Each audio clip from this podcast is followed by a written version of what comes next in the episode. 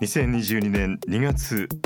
なんといっても人生でおそらくたった1回のこれだけ2が続くそんな1ヶ月。4回にわたって2話を2位にこだわったコンピレーション CD 今は廃盤。涙。のナンバー2を作った白木哲也さんとともに私にとってのナンバーワン2曲を4曲ということでお話ししてまいりました。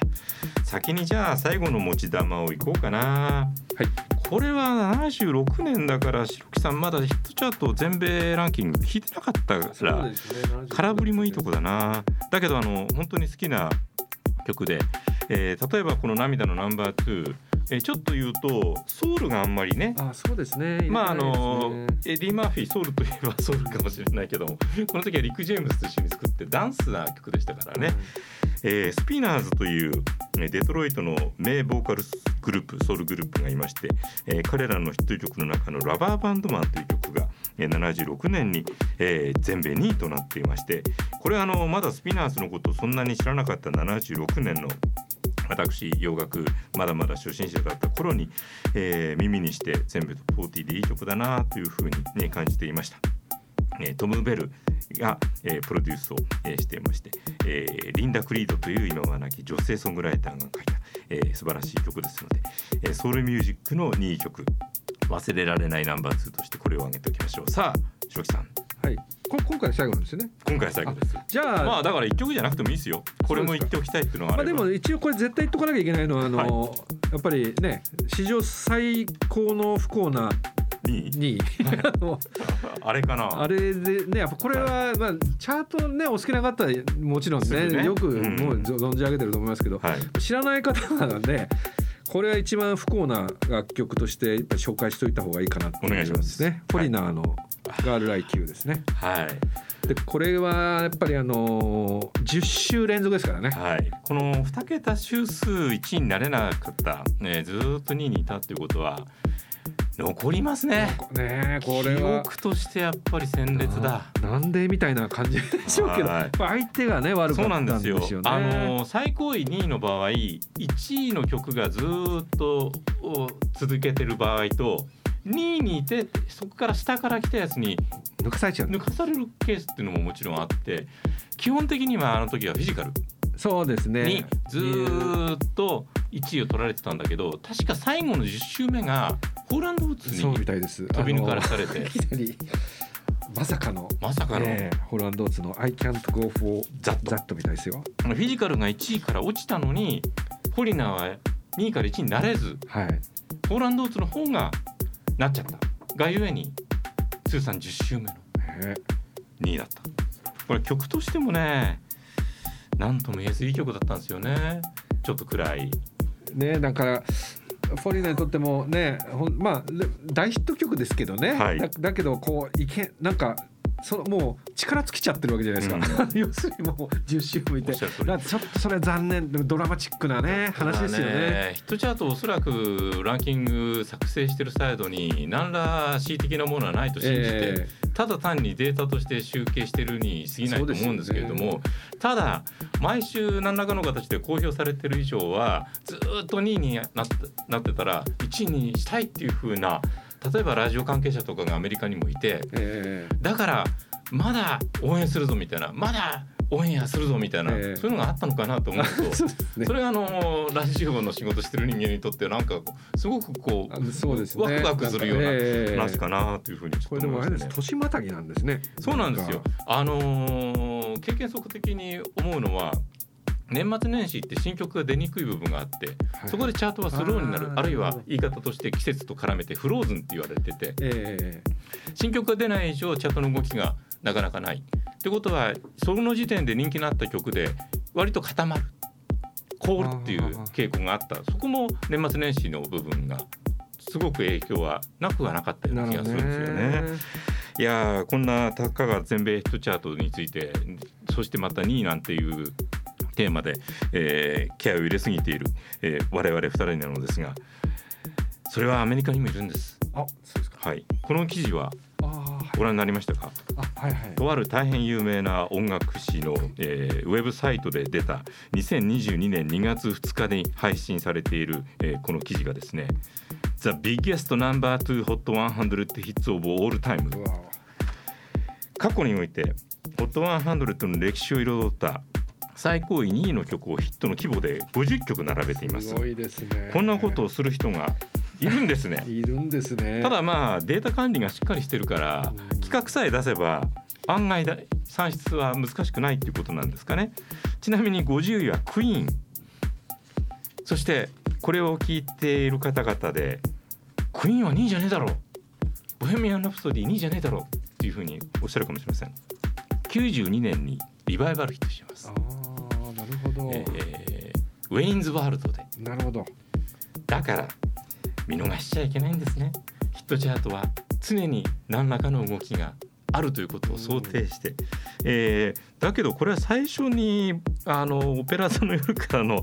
やデータも多分入っての、えー最高位2位の曲だったけれどもその並べた時に50位に入るぐらいのでかい最高位2位の人だったというようなことが分かるのではないか。えーそしてこの記事の冒頭のところに出ているのはその2位だったとしても印象に残るものある。例えば年間第1位になるレギュラーチャート最高位2位の曲もあるんだよ。っていう話からそういうことですよね、えー昨年2021年のデュアリパのヒットを例に挙げています。ただこれらに関してはあまりにもチャート集計システムが、えー、HOT100 ができて以降変わり続けているのでちょっと予断を許さないところはあるんですね。まあ食い入るように私が用意したその記事を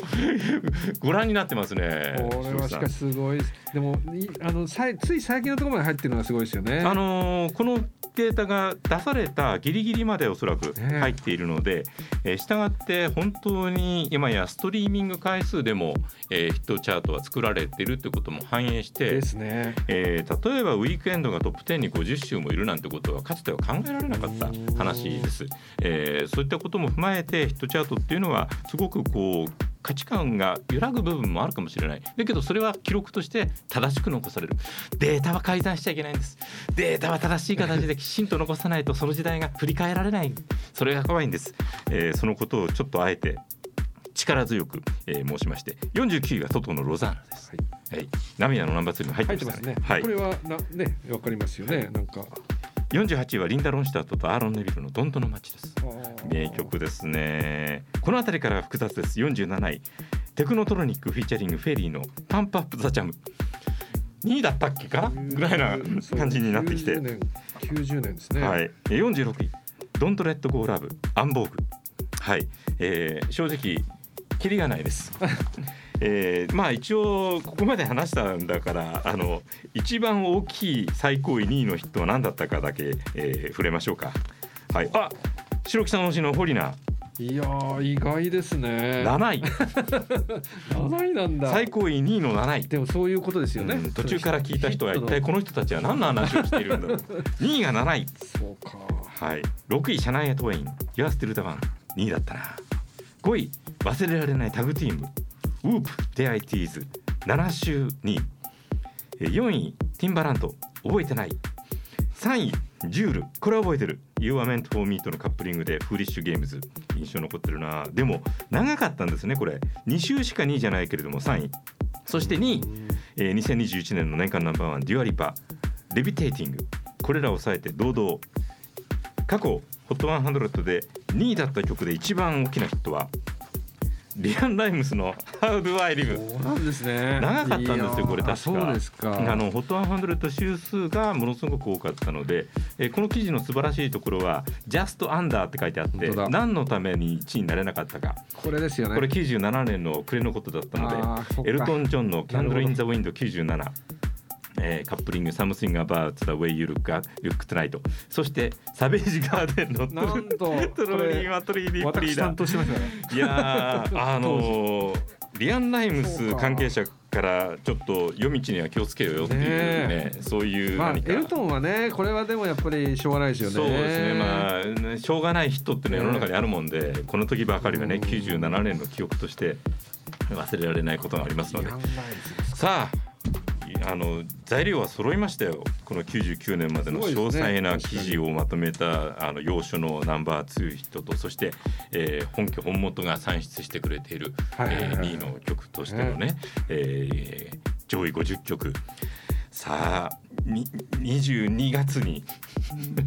あの10月とも言いますけど。でもいいですよね。2022年22月に。なんかもうちょっとあれですねあのストーリーを考えたいですね。まあ、ね、なんかこうですね。ええ、あの私は焚きつけるだけでそれから先のことをあんまりあのできる能力とかあの努力をする気持ちというのが すごく弱い人間なので投げるだけ投げておいて、えー、ぜひもしその気に白木さんがなってくださったらあの考えていただければと。そうですね、まあ、当時だからねやっぱりいらないのかった曲とかねありますからね。はい、あの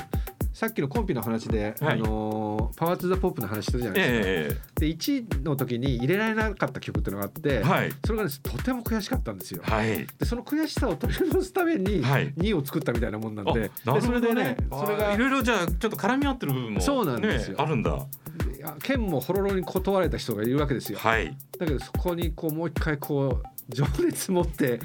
愛情込めた手紙書いたら OK きたとかね。なんかそういう。あそうそういうそういう話ですね。そういう話なんですよね。だからこれもだもしかしたら1ではねまだこれこの時はまだ今みたいなそのコンピ事情でもなかったし、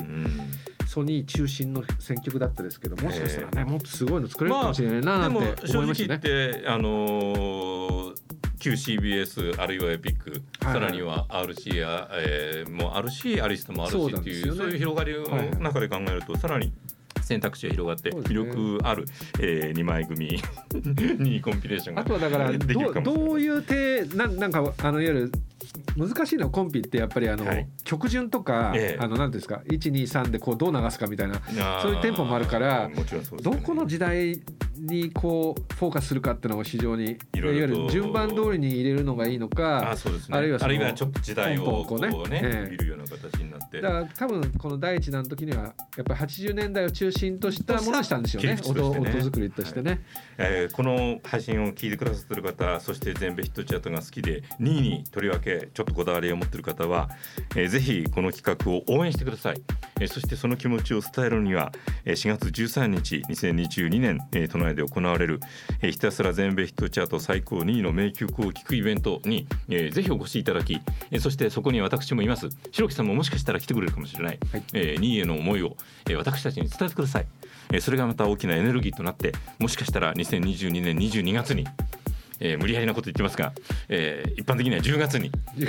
まあ10月無理だったら 何もそこはこだわらないんですけどもね、はいはい、えー、2位のヒットコンピレーションの2枚目が2枚組で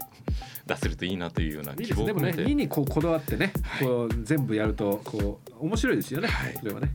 いかがでしたでしょうか、ね、アーティストスポークンおよび AT40 県外トーク。今回は、ね、2022年2月、えー、白木哲也さんにいろいろとご協力いただきました、えー、ただし、えー、いろいろな流れの中で